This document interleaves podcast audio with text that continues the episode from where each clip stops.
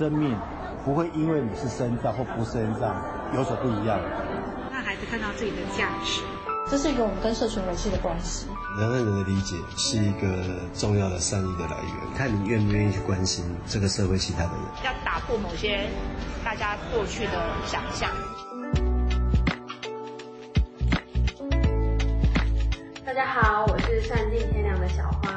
你现在收听的是每周二晚上七点都会更新的善尽天良音讯节目。那我们今天邀请到，嗯，善尽天良的总编辑兼 Right+ 多多益善的创办人莎拉来跟我们分享，为什么我们要做 Podcast 以及我们是谁。那最开始呢，我们是不是请莎拉先跟我们分享一下谁是多多益善？嗯，Right+ 多多益善是我们呃一起创办的一个公益议题的独立媒体。那我们当初其实创办这个是因为在很多呃公益的深度报道，其实在主流媒体上其实有点难看到。公益对我来说就是有很多更广大的视野。那我觉得这些东西呃过去一直没有被讨论，我觉得非常可惜。那它里面在这个领域里面。应该说，助人工作这个领域里面，其实有很多值得探讨的议题跟问题，所以这是我们当初想要设立这个独立媒体、网络媒体的初衷。嗯，那我们刚刚听到多益这个呃工作。你是自动把我们那个简称，呃，顺便在这边说一下，多多益善的简称不是多益，因为多益是一个那个英语简拼，然后我们可以叫做，我们简称可以叫多多。好，那我们就 多多，以下简称多多。对对对。那我们刚刚有提到公益这两个字嘛？就是莎拉自己投入这个媒体的媒体的领域呢，会怎么去界定公益的范围？哦，你说这一开始就丢这么严重的问题，但是呃，其实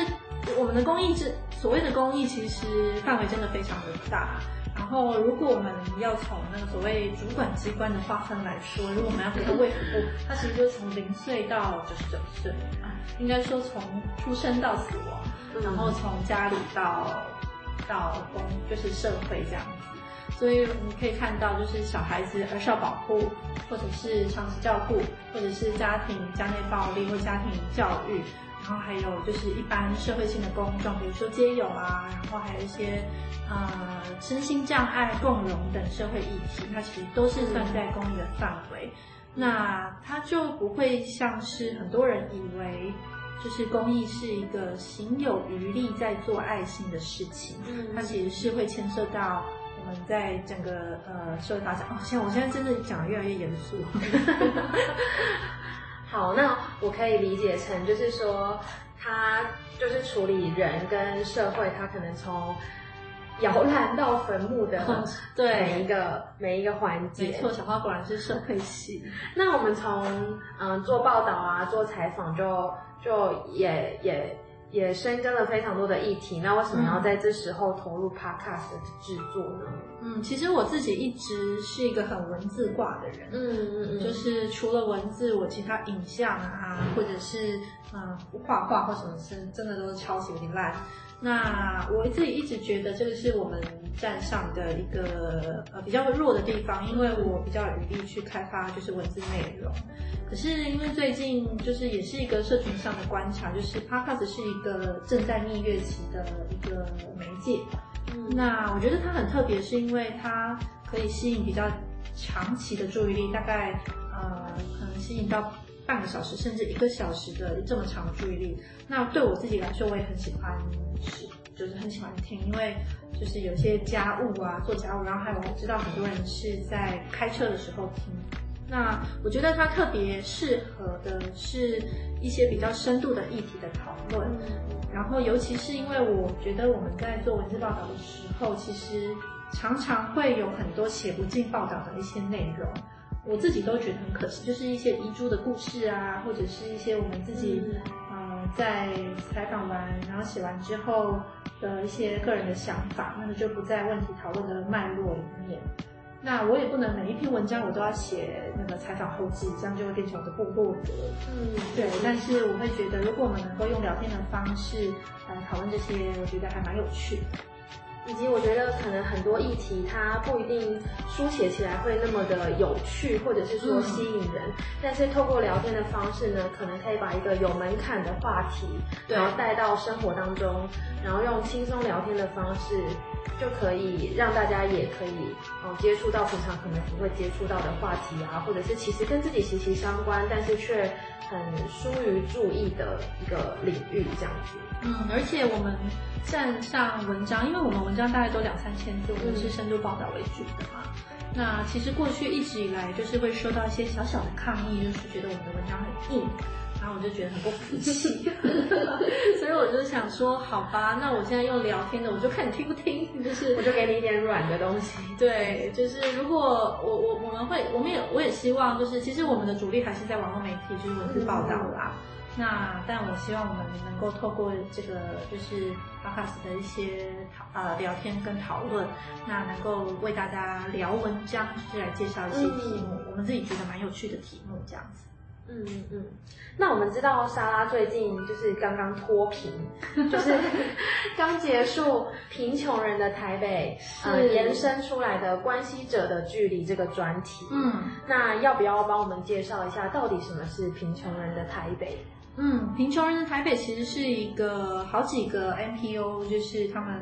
啊非营利组织他们合作的一个年度的活动。他们每一年都会办，那这个年度的活动的主题就是贫穷。那今年已经到了第四届了。呃，以前我就是因为我其实跑公益这个线是蛮久了啦，但是以前这前几年我一直抓不太到这个活动的重心，就是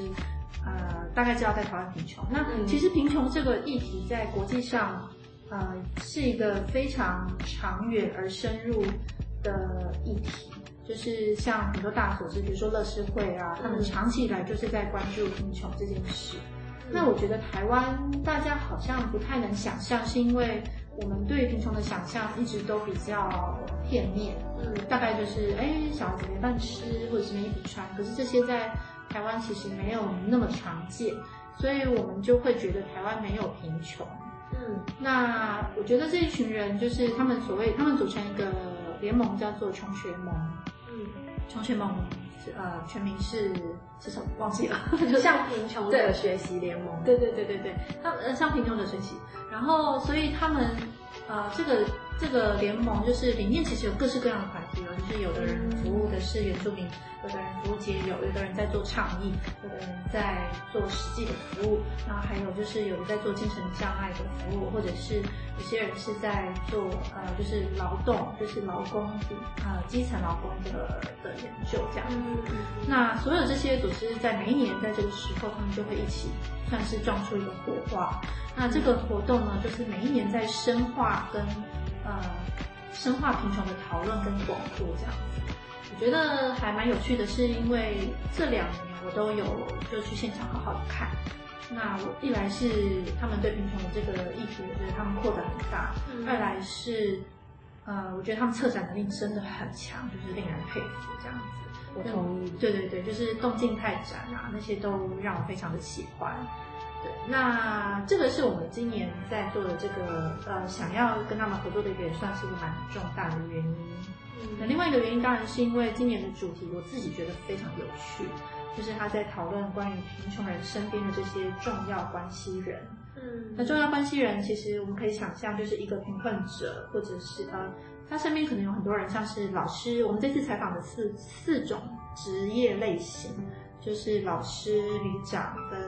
警察，还有法官。嗯，那这这这些人就是。啊、呃，比如说低收入户的孩子，他在班上就是老，我们会想知道老师怎么看待这个孩子。嗯，那或者是呃，街友他在路上跟警察有正面的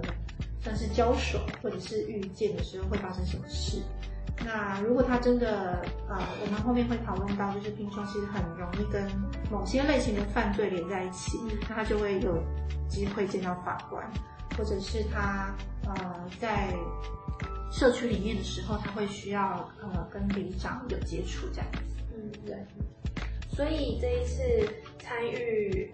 呃贫穷人的台北这个这个算是穷学盟每一年度的重大成果发表的时候，嗯、呃，跟去年有什么不一样吗？去年的话，嗯、呃，其实我我我们只能我们只能从一个合作者的角色来讨论嘛，对，因为主办不是我们。但是我自己会觉得，去年其实就是他们的贫穷的那个议题，嗯、呃，还在还在，就是还是非常针对大众的。那今年当然也是针对大众，不过今年就是呃，一来是像我们这次合作的这个部分，就是关系者的距离，其实就是在深化的讨论，就是他把其中一点、其中一些一部分的视角放在关系者身上，贫穷人身边的关系者身上。那这个其实是要针对呃公益的工作者，就是助人工作者去。对话就是他为什么要了解这些呢？那很多呃你想象不到的，其实很多社工他会见到，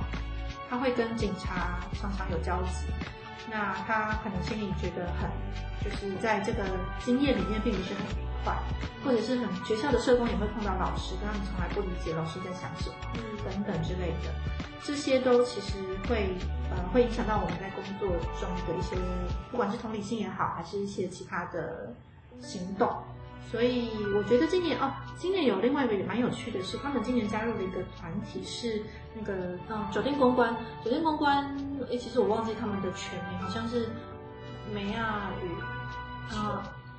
算了，简称九妹，他们会自己简称九妹。哦，对，他们今年这个团体就是呃对，简称九妹。然后他们呃，在现场有好几个酒店公关自己制作的衣服。是我印象真的很深刻，我觉得非常棒，就是每一个都很有他们想要表达的话，就在那套衣服上面。而且我也有去看一个这个展览，就是他们在布展的方式呢，是到对面的天台用望远镜的方式，然后嗯，看对面就是这些酒店公关制作出来衣服的细节。那我觉得那个非常符合，就是我们在现实生活当中去可能窥视也好，或者是。远远的观望也好，就是我们无法真的很近的去看到这群人，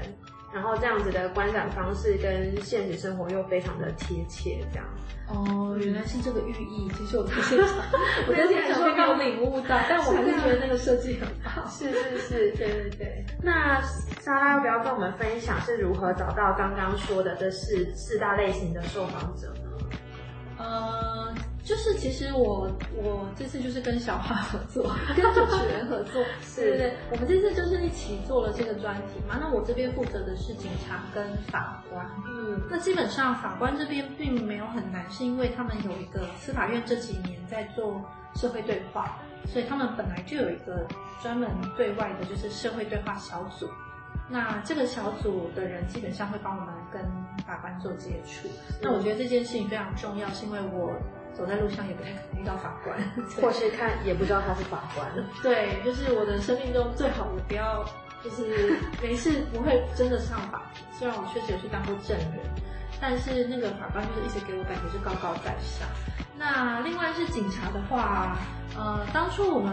也是透过贫穷人的台北的主办，像就是百味他人生百味这个团体，他们有帮我们介绍呃两个警察。他说呢，他帮我们介绍了一个警察，然后我们再透过这个警察再去，啊、呃，请他帮我们推荐另外两个这样子。那这两个其实都，我记得我们在第三个的时候一直很想要找，因为前面两个真的太太同温层了，然后后面第三个就很想要找出比较就是想法比较不同的人这样子。嗯、那可是因为第三个就是嘉诚，他我找到他的时候，他还是一样是警工。推那个叫做警察工作权益推动联盟，嗯、就他也是警工推的人，所以我一直没我想说啊，好吧，那这三个可能都是就是同温层这样子，就殊不知，就嘉诚后来给我一个震撼教育这样，嗯，对，那这个震撼教育就要留到后面，嗯，再跟我们分享。嗯，那如果有看这个专题的话，我们会知道它很大的部分都围绕在同理心这个概念，就是比方说探讨。嗯，比方说这些职业类别，他可能对贫穷的看法是什么啊？那他在什么时候可以发挥他的同理心？什么时候他想发挥同理心的时候，却又没有办法伸展？嗯，然后没有办法，呃，去造成一些他心理预期的这些改变。那我们很想要知道，就是同理心这三个字，人人都会讲。那在这个报道里面是如何找到这个，就是如何聚焦到同理心上面？因为毕竟这四种职业类别，我们想象他也许本来会接触，但是实际上又不是那么的很常接触。那如何找到他们的一个最大公因数，来把报道串插一起，看起来是非常重要的一件事情。嗯，其实这我觉得这个是一个我仿到后来的，就是自然的发展。嗯，因为刚开始仿的时候，其实真的没有，就是我其实有点茫然，就说，嗯，因为我们通常在做报道，是因为有一个事件或是有一个问题，有一个议题要讨论。那我们这次纯粹就是去。呃，跟不同职类约访，然后去探究他们原本对某个就对贫穷这件事情的想象这样子。那所以就你就不会有一些具体的事件需要去询问啊，或者之类的。嗯、呃，对。然后后来，呃，其实当初在跟百位聊的时候，我们希望一个职类可以写一篇深度报道。嗯。结果后来这三个警察是最先访的，然后访下去之后，天哪，就是觉得不得了，因为实在是太爆炸，就是他们讲的东西真的太多太丰富了。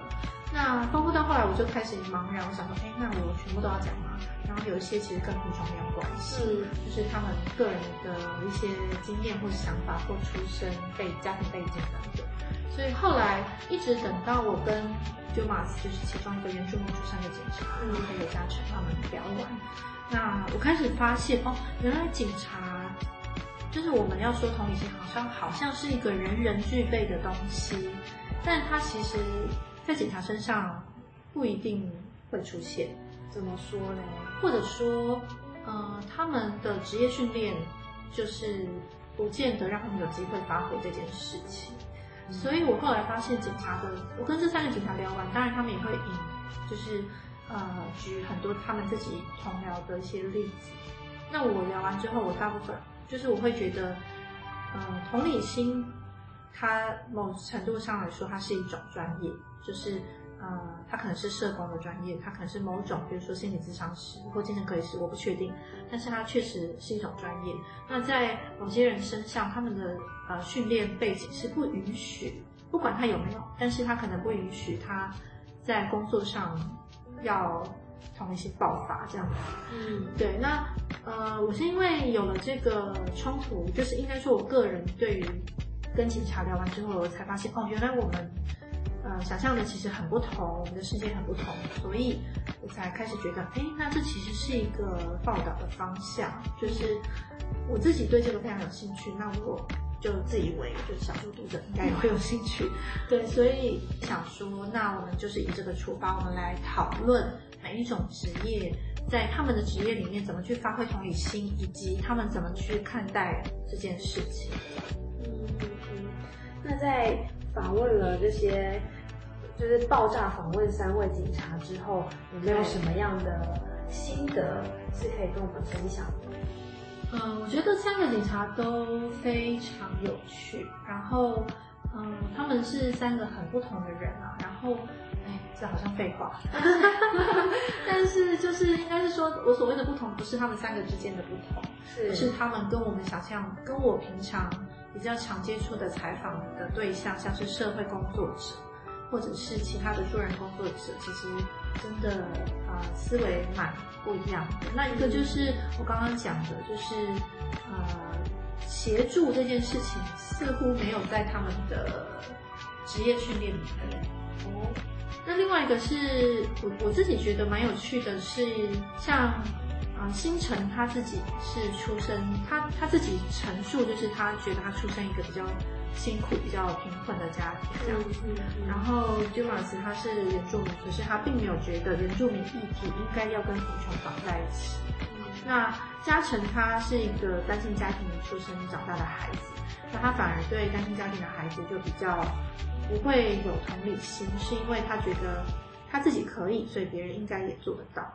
那我觉得这些都没有标准答案，可是我从他们身，我透过他们其实看到很多还蛮有趣的。呃，世界就是我以前没有想过，就是警察他们其实对呃在工作上，其实有时候可能会很想要帮助某些人，可是对他们来说，这可能是一个比较不专业的做法。好，那我们知道，就是除了警察之外呢，莎拉也爆炸性比警察更爆炸性的 访谈了。法官，那在法官的这个 part 里面呢，甚至是最长有到五点五个小时的访谈时间，真的超疯狂的。就是，如果真的把逐字稿打出来的话，可能就可以写成书了。有有逐字稿我打过，大概最长是大概要两三万字吧，真的忘记。嗯，好，那想必内容非常的丰富，所以在嗯访谈法官这边有没有写不进去？这即便法官已经比其他职业都来的篇幅都来的多，写了三篇，嗯，那一定还有写不进去的事情，有没有特别印象深刻啊，或者是好笑有趣，或者是感动人心的故事呢？呃，其实这一次的法官我们。采访了六位，就是非常惊人。因为我本来只想要，其实我们这次在抓那个受访者的时候，我自己是坚持，就是如果这个专题要做到一个有品质的专题，嗯、它至少最少每种职位要访到三位。是。那那这个三位当然是因为，就如果只访一位，我觉我不觉得它有代表性。那如果只访两位，它又太容易就是对立，或者是它太二二元了。我不希望它变成二元。分就是区分，那所以三位是希望能够多加一些多元性。嗯、那为什么不是四位？是因为我没力气了。对，所以基本上我一开始都是放三位这样子。那三位当然，他我们不能说三位就能够代表整个职类的全部的意见。嗯，可是对，可是我们可以从他们身上，以及他们为我们举例的他们的同仁身上的那些故事，我觉得我们可以多少贴近一些。就是不同职类的一些呃普遍性的思维吧，就是对这个职业的普遍性的思维。那为什么法官会走到六位？是因为呃一开始其实有一个不是法官，他是调查保护官，他是呃少年少少年司法少年的，就是一些会触犯轻罪的那些触法少年的调查保护官。那一开始是因为我以前就有在做，就是安置机构儿少安置的议题。儿少安置通常就是，比如说孩子在家里受到伤害，或者是他真的就是打架啊，或是触法，还有跟毒品有关，或是任何跟触犯轻罪的偷窃等等，然后他们被安置到机构里面去住，因为他们家庭可能是工人嘛。那后来是因为那个时候本来就已经认识了这个调保官，叫做王宇凡。嗯。后来这个司法院社会对话小组，他就刚好他第一个推荐就是王以凡，嗯，那我就觉得还蛮开心的，因为因为我以前就是虽然认识他，可是我一直没有跟他很深刻的聊过这样子。那后来聊完之后呢，他就很热心的推荐了我，就是两个我自己觉得很就是非访不可的人，就是是我自己个人的好奇啦，就是一个是就是台南刑事庭的法官，就是陈清贤。那另外一个就是杨德军，他是台北的这个行政法庭的法官，这样子。嗯嗯。那另外当然就是这两个等于是，呃，有他们帮我就是介，他帮我介绍。当然，其实社会对话小组也有帮我们介绍，就是中间像陈金贤他有去问过。那社会对话小组后来又帮我介绍了另外两个。那我后来就觉得，哎，每一个都不可多得，所以后来就好吧，那我就六个都放下去。那这六个访下去，其实是因为我自己说真的，我对就像就像法官对贫穷很陌生一样，我自己对法官很陌生。嗯，对，因为毕竟我们平常就是真的没有接触过嘛。然后我也很好奇这些人到底怎么看待贫穷。那我自己觉得最有趣的，第一一开始最有趣的是那个杨德军，就是他自己的自陈，就是因为我邀访嘛，然后他。呃，在讯息，他回我的讯息，他没有，他一开始他就是不想答应，然后他就是一直说他是啊、呃、死白领假文青真土豪，对对对，他然后他一直觉得自己是一个就是，其实这个在法官里面很常见，就是他们理论上是社会资源比较多的一群人这样子，然后确实也是。呃，在身处的位置比较高。那这个我后来跟六个法官都聊聊完，那前后大概我已经难以计算多少个小时。但是聊完之后，你会开始比较理解说，哦，也许他们站的那个高度有它一定的道理，就是必要性这样子。但呃，确实里面包括杨德居还有好几个都会跟我说，他在我这次访问之前，他们从来没有思考过什么是贫穷，嗯，甚至在我的访纲给他们的时候，他们都要想很久。那我觉得这个是一个蛮有趣的事情，就是我从他们身上得到很多。那他们也透过这次访问，其实思考了一件他们过去没有思考的事情，这是我自己还蛮开心的事。那可以为我们举一个，像刚刚说，从这个报道中，法官他可能有不同的思考的转变，那你也有很多的获得。那有没有特别印象深刻的案例？比较完整的故事，我大部分都写在报道里了。嗯嗯。但是有一个是，呃，谢晋慧，他是司法院少家庭的厅长。那其实司法院少家庭就是少年法庭这个这个这个领域，在整个司法界其实是有一点不太一样的。应该是说他们各自有自己的特色，就是像刑事庭，我们想象中的就是一些杀人放火或者是白领犯罪嘛。就是触犯刑事。那行政法庭它本身是，嗯，如果你，呃，你想要抗告国家机关，就是行政单位的时候，你需要去打官司。那像杨德军也有强调，就是基本上会进入行政法庭打官司的人，其实多半离贫穷也有一段距离了，因为他们基本上会需要有一些知识跟社会的资本，他们才有办法去跟你。呃，就是翻法条，然后去跟你跟行政机关做争辩这样子。那所以在在在这个里，呃，我们这次访的有高等法院嘛，刑事庭，然后行政法官，然后我自己最特，我觉得最特别就是像谢金慧跟王永凡这样，就是他们所在的少年法庭这样。那我们前面有讲到，就是对对警察来说，他的呃。在工作里面，其实没有什么协助的思维，对不对？就是应该是说他没有办法把它放进去。那我觉得法官是一样的，就是法官本身，警察如果是在维护体制，那法官就是体制本身，他就是体制，他代表的是体，他他的权利就是来自于国家呃体制赋予他的。嗯，那所以呃。法官通常是没有办法站在谁那边的，就是他他不会像我们以为的，就是他一定站在弱势那边，因为他要强调的就是程序正义这件事情，所以是每一个人都有公平的机会去抗辩，但是你我不会特别偏袒谁，对。那可是，在少年法庭它就不一样，少年法庭真的完全就是一个协助少年、保护少年的。一个地方就是少年即使犯罪，呃，他触犯一些轻罪，不管是偷窃还是打架，还是啊、毒品或等等之类的。总而言之，他就是这个社会把他视为一个需要保护的对象，而不是需要惩罚的对象。对，那所以谢晋慧就我觉得在谢晋慧跟王宇凡身上，我们经常可以至少我自己个人就是很深刻的感受到他们，呃。一个法官跟司法人员的一个一种比较少见的温柔，嗯，对，就是我会觉得还还蛮温暖的。那谢金慧就有说到，他说他在刚开始就是当他那时候在家事法庭，过去在家事法庭，那家事法庭基本上跟少年法庭相类似，就是他在服呃，就是为那些受家暴的妇女或是出状况的家庭做做判决这样子。所以他其实也是有这种就是协助的一个思维在里面，所以像他的逻辑就不太一样，就是比如说在家暴案里面，他可能我们通常啊、呃、判啊、呃、强盗或者是一些啊、呃、用暴力，就是暴力跟强盗这种东西是很明显，就是我们做刑事的判断，但是在家暴里面，我们在惩罚他，就是这个判决不一定只为了惩罚，就是如果有一些。呃，施暴者他受到太严重的惩罚，你其实是会逼着他在出狱之后，他会更就是十倍的还给你。对，那这其实是有一点危险的，所以应该是说那个逻辑是在于，呃，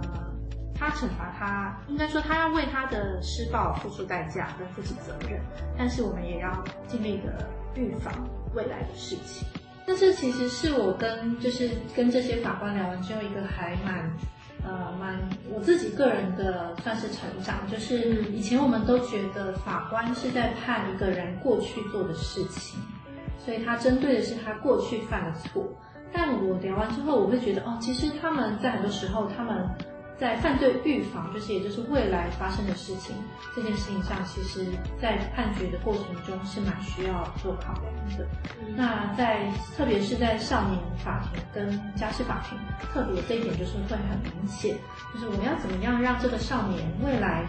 不会再犯同样的错。然后要怎么样让这个家庭未来不会再出同样的状况？那这个其实是在整个呃少年法庭、家庭法庭里面给我一个很很不一样的感受。嗯，那像谢金惠他就是有说他在早期就是呃这个要谈到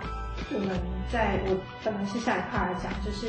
嗯、在这整个专题的一个过程之中，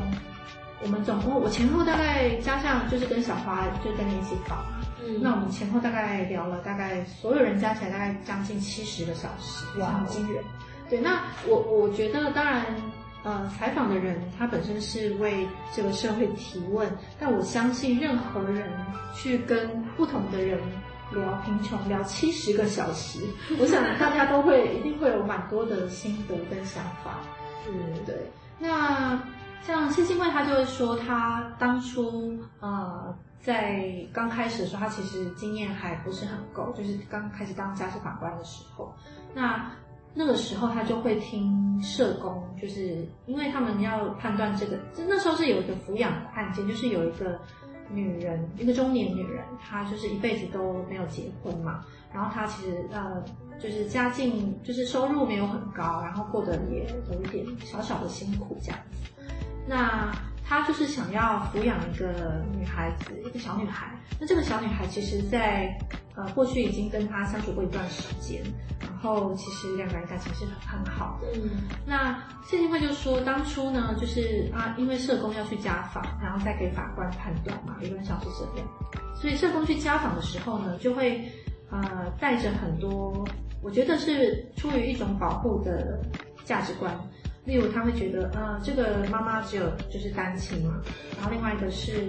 呃，这个妈妈收入没有很高，那她社会地位也没有很高，所以理论上这个家庭在他的眼中其实是一个没有那么适合，呃，抚养孩子、收养孩子的的人。那这个是当初社工。但我相信不止这些啦，他可能还有其他的观察。总而言之，他就是整理了一份报告给谢金惠。那后来他就看了之后，他当然就是呃，也是有跟这个就是有一些考量，然后也也要准备跟当事人就是聊。可是他基本上就是已经做了一个判断，就是判决，就是呃没有办法让他抚养这样子。那可是他就说，这个妇女在面对他的时候，那个妇女就声泪俱下，就才就是开始哭。那他就说，他的印象最深刻的是这个，这个妇女就说了一句话，他就说，他这辈子其实过得非常的辛苦，但是他比任何人都努力。嗯，那他就说，难道因为那个那个女孩子就是小女孩，她本身就是一被安置的孩子，在很小的时候就被安置，所以她本来就已经是，呃，是某个家庭她没有能力抚养她，所以才就是需要别人，确实需要别人收养这样子。所以那个妇女就说。难道我现在连养别人不要的孩子都没有资格吗？然后谢金惠就说，他那时候听到这个妇女回忆这些东西，他觉得他就是满脸涨红，因为他就是觉得自己就是怎么会用这么多就是理所当然的社会观点在看待啊、一个一个这么努力的人，就是这个妇女其实在她的生活里面，她真的过得没有很多人的条件好，可是她。其实，说不定在他的人生中，他其实比任何人都努力，但是我们并没有看到这这个部分这样子。所以后来他的做法是，他就他就是呃，请那个社工再去补，就是补家访，然后再补一些观察，然后再跟这个父母再深聊，然后。呃，后来就是他们就，他就这个这个妇女就是成功收养了这样子，然后两个人感情就是母女之间感情其实非常的好这样子。嗯、那我我觉得这个是一个，呃，我觉得这里面不管是法官还是社工，就是你把这两个人抽掉，我觉得都有可能在任何人身上发生，只是因为今天法官他有了这个判决的权利，然后社工有这个家访跟观察并且成交报告的权利，那他就会变成一个。会决定别人命运的一个体制的运作，这样子。这个是我在呃这次没有办法写进去一个，但是我印象还蛮深刻的故事。那收集了这么多材料，回到一个人的书写时光这件事情 超痛苦，真的。我觉得，我觉得第一个字最困难，永远都是开头最困难。没错，第一句真的超难，可以想三天三夜都没有办法下笔。对，没错。那再回到书写本身，你有什么，嗯，就是自己的观察，或者是对贫穷有不一样的想法或看法吗？嗯，其实我这次有一个，呃，因为它不在脉络里，呃，它它没有那么完全在脉络里，所以我有点难写进去的重点是，嗯，我觉得还蛮奇妙，就是我不，我们这次。这七十个小时，将近七十个小时聊下来，我觉得不管是哪一个职业，他们在他们的生活中都没有社工的身影。那这件事情让我有点困惑是，其实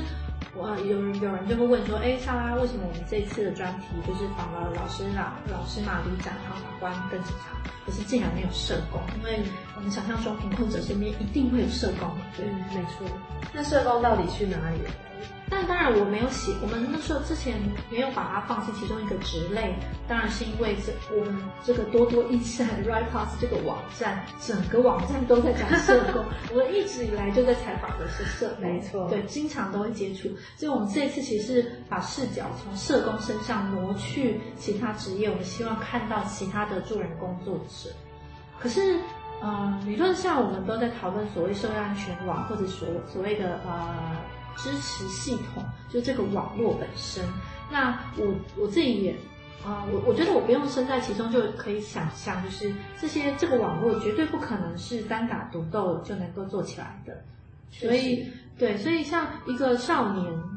一个触法的少年，难道他真的只有司法裁定跟保护官可以帮他吗？嗯、其实他如果回到社区里面，然后回到在学校里面，他的老师，然后他社区里面的人。或者是甚至是呃他会碰到的呃体制里面的人，像警察或等等之类的这些人，如果对他本身没有什么同理心或观察，那他的处境其实并没有很容易被改变。嗯，所以我我们的想象是哦，就是我想要透过这个观察，那我也想知道这些职业，除了知道这个职业的想想法，我也想要知道他们怎么跟社工合作。所以理论上，呃，跟社工合作这件事情原本是我我我我想要预想的一个主题，但结果我没有办法写，是因为不管是谁，他们里面他们的生活中几乎都没有社工。那我印象中比较深刻的是，像警察，他就是啊，有一个是里长吧，对不对？我们一起去。没错，对，他就是说他的手机里面打开有很多人，一大堆十几个群组，十几二十个群组。那里面有各种各样各种人的电话，就是什么地上的，就是他有他当然有警察的联络方式，不是一一九，是警察本人，就是他他可以比较直接接触的人。然后还有一些就是呃像议员，对对议员或什么，但是他就是没有社工的电话。那这个社工他要他要找社工，他必须就跟我们一般人一样，就打电话去社会局。而且每次窗口还可能不一样。嗯，那老师就是有一个老师说他在学校里面，他的呃，他们学校只有半个社工，因为他们的社工跟别人一起用，跟别的学校一起用，所以他们是两个学校共用，一个学校只有零点五个。然后呃，法官那就不用说了，因为他们基本上只有在比如说家暴受害者啊、呃、需要出庭的时候，会需要社工帮忙，就是陪同这样子。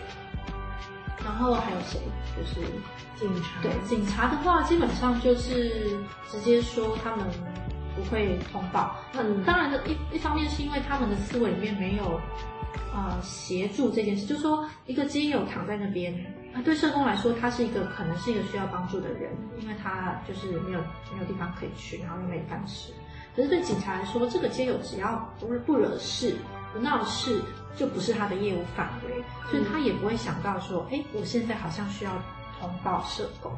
那但是也他们，但也有人就是说的很明白，就是社工基本上完全不可能有空，就跟里长一样，跟老师一样，大家说的都一样，就是社工不可能有空，然后他们只有办法去处理最严重的事情。那比如说像好像他就举例说是家暴案，然后还有忘记是什么事，反正总而言之就是。他说基本上他们没事，平常都不会找社工，就是一般人没事不会找警察，啊，警察没事也不会找社工，社工在所有人的生活中都隐身了。我觉得这件事情非常的奇妙。那这也导致于我们最后没有办法去去写这件事情，就是他们之间几乎没有合作可言。所以，所以各个职业本身啊，除了社工之外，另一个也几乎是一样忙的人叫做工位护士。嗯、那工位护士基本上是，比如说你的辖区里面有精神障碍者，他可能需要帮忙等等的。可是公卫护士也非常的难找。那我们就我就会觉得很奇怪，我觉得这个是我留下来就是留留带就悬浮在空中的一个疑问，就是以后可能会想要了解的事情这样子。嗯，所以以后有机会的话会访谈，呃，社工到底发生了什么事情，或者是说他们的呃业务范围内到底他们可以做什么，不能做什么，以至于他们跟外界的联系好像没有我们想象中的那么紧密。对，那我我觉得另外一个冲，另外一个我印象深刻的是调保调保官，就是我刚刚提到的，就是王以凡嘛。那他等于是就是因为其实调保官在司法界的身份跟他做的事情，基本上已经是接近司法社工的概念。就是他虽然身在司法，可是他其实是在帮助、在协助青少年。那可是呃，王一凡这个至至少单就他这个人，就是他的训练出来。他其实王一凡是社工系出身的，就是他本身呃已经有这些社工分子上的这些背景，但是他跟社工之间还是有很大的冲突。这件事我觉得非常有趣，虽然大家可能不有趣。对，就是呃，我觉得他印象，他有跟我讲到一个故事，就是说呃，他之前就是他有一个很，就是手上有一个案子，就是一个孩子，那这个孩子其实在已经在。各个街头跟收容中心不断的流浪，并且被推来推去。那在这些被被推来推去、被遗弃的这些过程之中，就是他可能在某个地方、某个机构里面太难带了，然后太难辅导，所以他可能会，呃，他可能会他他有可能会受到伤害，或者是伤害别人，所以他也同样的会，呃，有可能。他不是有可能是真的发生过，就是他真的有被性侵，或以及他也会性侵别人。那这个在封闭式的机构里面其实并没有很罕见，只是这个孩子最终他就是呃就这样一直被他从很小的时候就被呃失功能的家庭所就是遗弃，就是没有办法照顾他，所以他就一直这样流浪流浪流浪，就在街头、跟速食店、跟大卖场、跟各种不同的地方，然后流浪到大概十八岁这样子。那过了十八岁之后呢，他有一天他就又跟王王以凡在在就是就遇上了这样子，那所以王以凡就带他去游民收容中心。那这个时候社工就跟他说，呃，就是那就是他意思说他他就是住在这边这样子，就是好，那我们现在可以收这个孩子。可是这个孩子并不想住在游民收容中心，所以王宇凡就说，那我们是因为他其实有身心障碍，他有某种程度的身心呃。就身心障碍这样子，那呃大概是精神障碍或智能障碍，我有点忘记了。那我们现在在这边去个案辨识也比较好，就是对对对，就是总而言之，就是他其实是有某种，他身上有某种福利身份的津贴的，所以他其实是可以协助他去外面租房子，就是租一些小套房，然后让他可以有地方住，就不用在街头流浪。社工就，但是他并没有接受这个选择，就是他就是两手一摊，然后他就说。啊、我现在这现在就是两个选择，要么就是他去流浪，要么他就要么他去睡街头，要么他坐在这里，就这样，我没有办法再做更多的事情。我能提供的就是这样，你要你就自己选。那这王一凡就是说，他对这件事情他觉得非常的冲击，就是因为这个，他说这个社工不断的在跟他强调所谓的呃，就是选择权，就是最低生活保障，就是最低生活限度嘛。那他说，游民中心能够给的就是最低生活限度。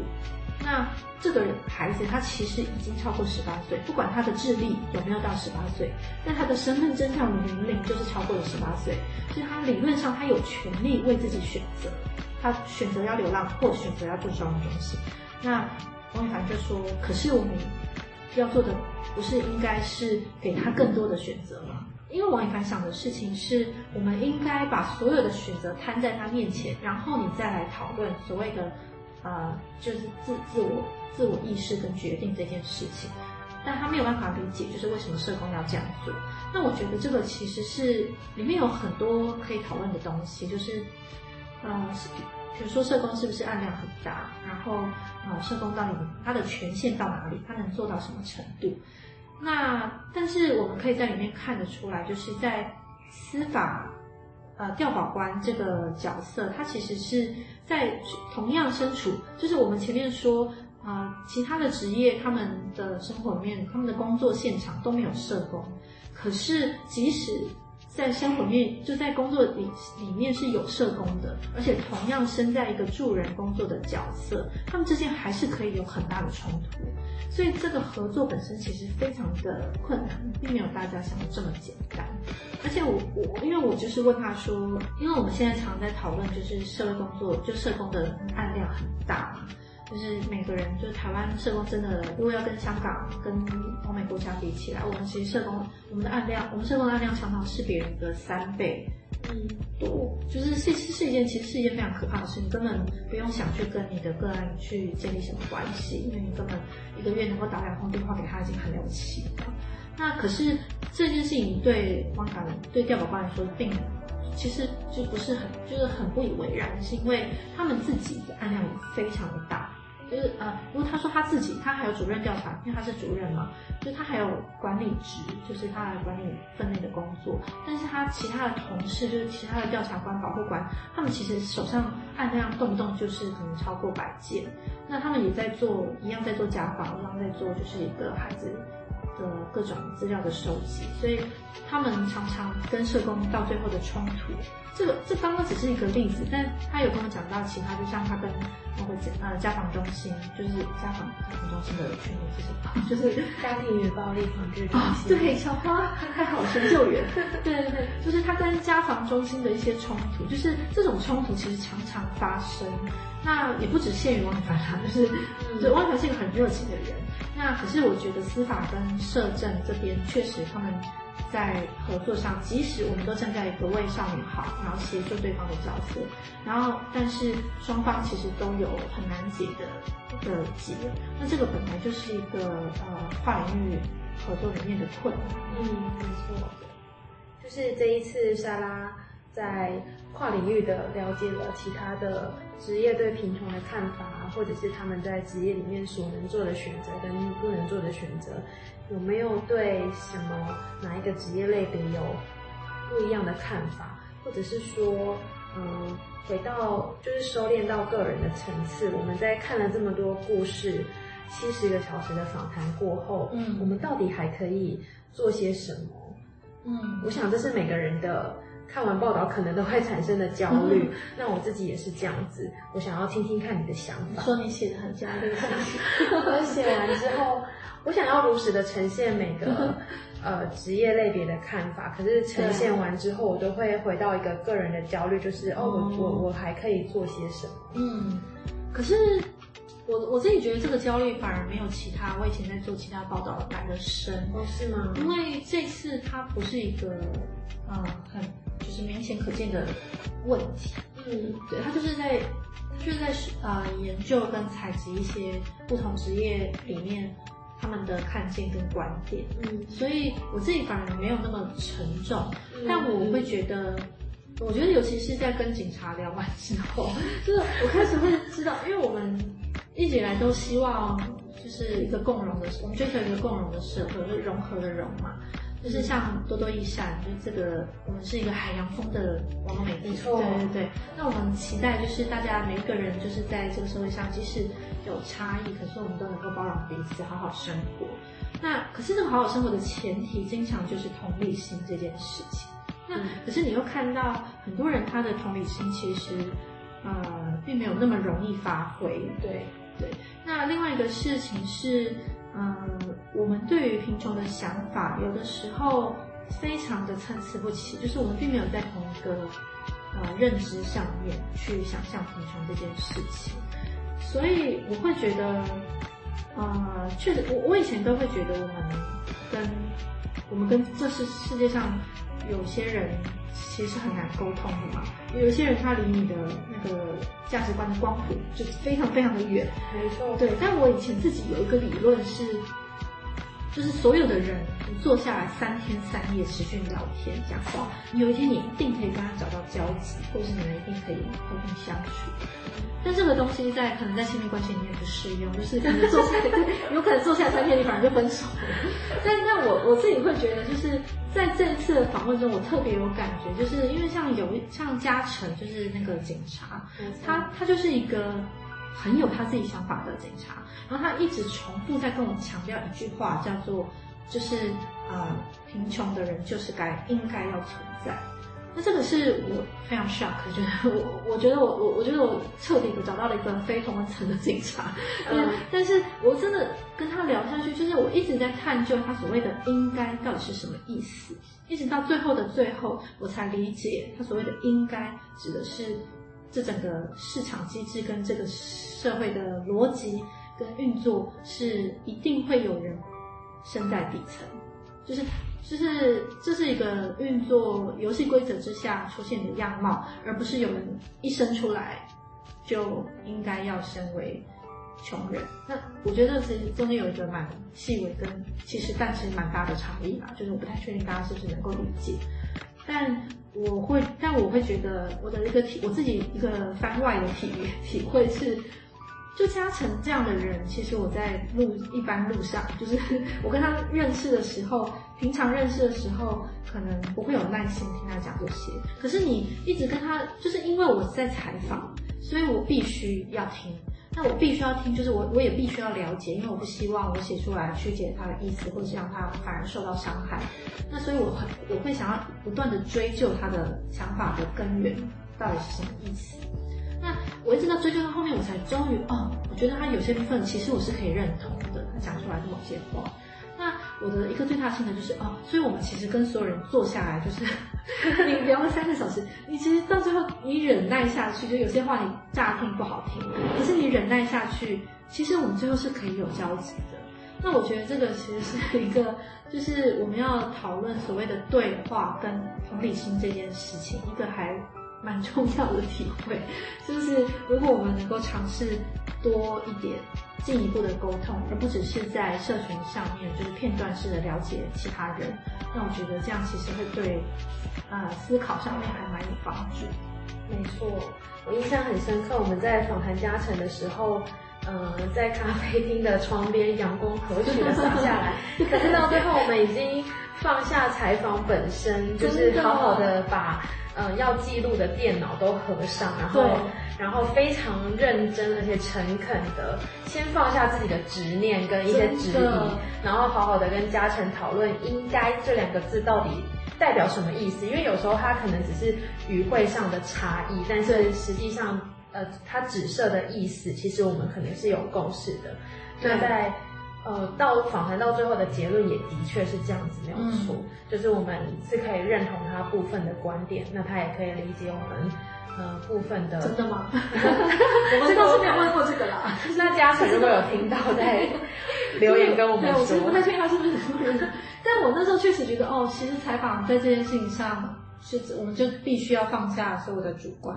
然后我们真真的就是要好好的倾听，然后倾听这件事是需要练习的，不然说对，其实没有没有人有办法生来就一直跟别人聊这些。我觉得采访反而给我们一个很大的机会去练习这件事情。对、啊，因为平常如果不需要保持这种专业的时刻，我们可能不需要保持礼貌，对，我可能就转身就走。没错，对啊。但是我觉得还蛮有趣的，就是。呃，不管是嘉诚还是这些法官们，其实他们在这次采访之后，就算我访了五个小时，他们其实在这次访采访之后，也不一定真的会改变什么。嗯嗯。嗯，但是我觉得，所谓同理心，就是我们以前，我们同理心前提是我们必须要假设自己站在他的位置，并且了解他的想法。可是我们过去其实并没有机会去听这些人说话。那我觉得这也是多多益善想要做的一件事情，就是我们希望站在这个转译跟桥梁的角色，去让大家能够看到不同的位置的人的想法。嗯，我们会有更多更多的下集待续，就是继续跟大家分享这些故事。然后，嗯，最最近的下集呢，就是下周二晚上的七点，我们会分享里长跟老师的番外篇。嗯，那可以请大家就是。呃，设提醒啊，或 者好牵小铃铛吗？好谦虚的邀请，对对对对。但但是我觉得那个做 podcast 其实比写文章还难呢，因为 podcast 是不能空白的，应该说我们不能不上线，我们一定要每周二晚上七点都会上线。没错，对对对。但是我们现在也是第一次做啦，所以虽然就是一开始就是随便在乱聊，但我还是希望大家，反正刚开始听应该都是好朋友吧？对啊，对，那就请福利给我们。更多的对指教与鼓励，嗯，希望大家可以给我们一些回馈，这样子。谢谢大家，我们下集再见，拜拜。